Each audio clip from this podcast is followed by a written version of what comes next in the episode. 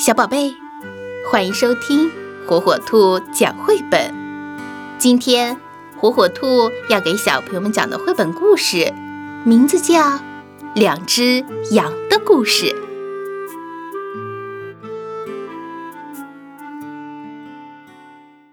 农民科尔单身一人，住在大草原当中的一个大农场里，跟他作伴的就是一只羊。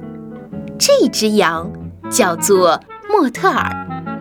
每天早晨，农民科尔挤过羊奶以后，就把他的羊放进卷心菜地里。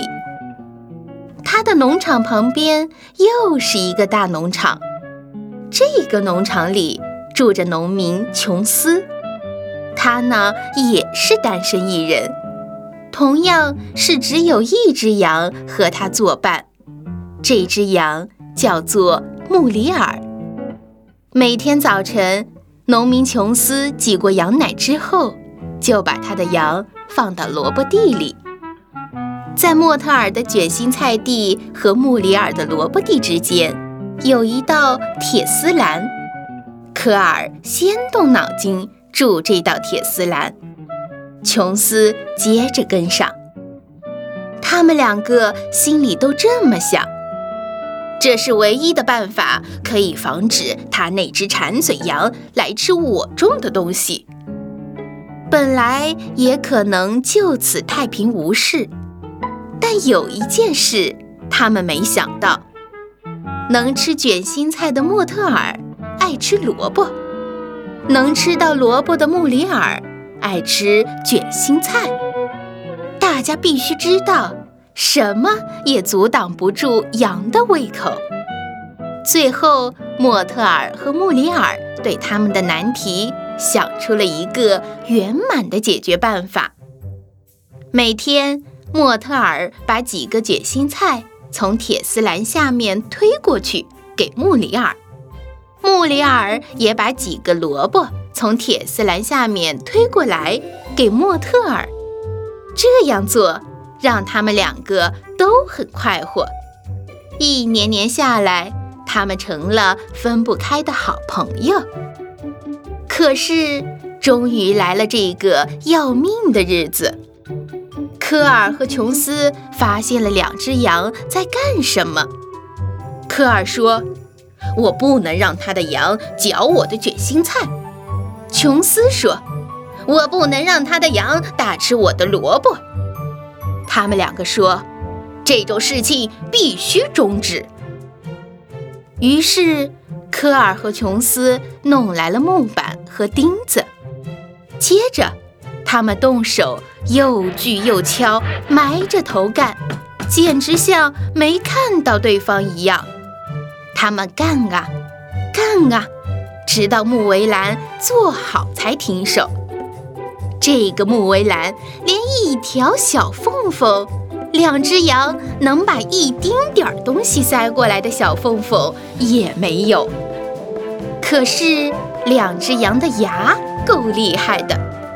第二天，他们就在木围栏上啃出了一个窟窿，照旧交换他们的食物。科尔和琼斯现在觉得真够麻烦的。他们自言自语地说：“这个办法不管用啊！”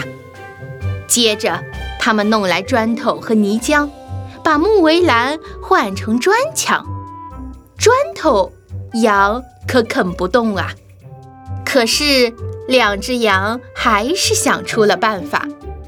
他们在砖墙下面挖啊挖，第二天就挖出了地道。他们在地道碰头，照旧交换萝卜和卷心菜。不过，两个农民也不罢休，他们各自在自己的墙边挖沟，填上水泥。他们想，羊挖地道立刻停止。是停止了，但只是暂时的。不用说，抛东西。两只羊很拿手，因此莫特尔和穆里尔把萝卜和卷心菜你抛给我，我抛给你，吃的不成问题了。可是两只羊很想念往日，那时候的他们可以在围栏两边亲切交谈。这时候，科尔和琼斯把砖墙加高起来。可是要知道，羊很会爬高。可是科尔和琼斯把砖墙继续加高。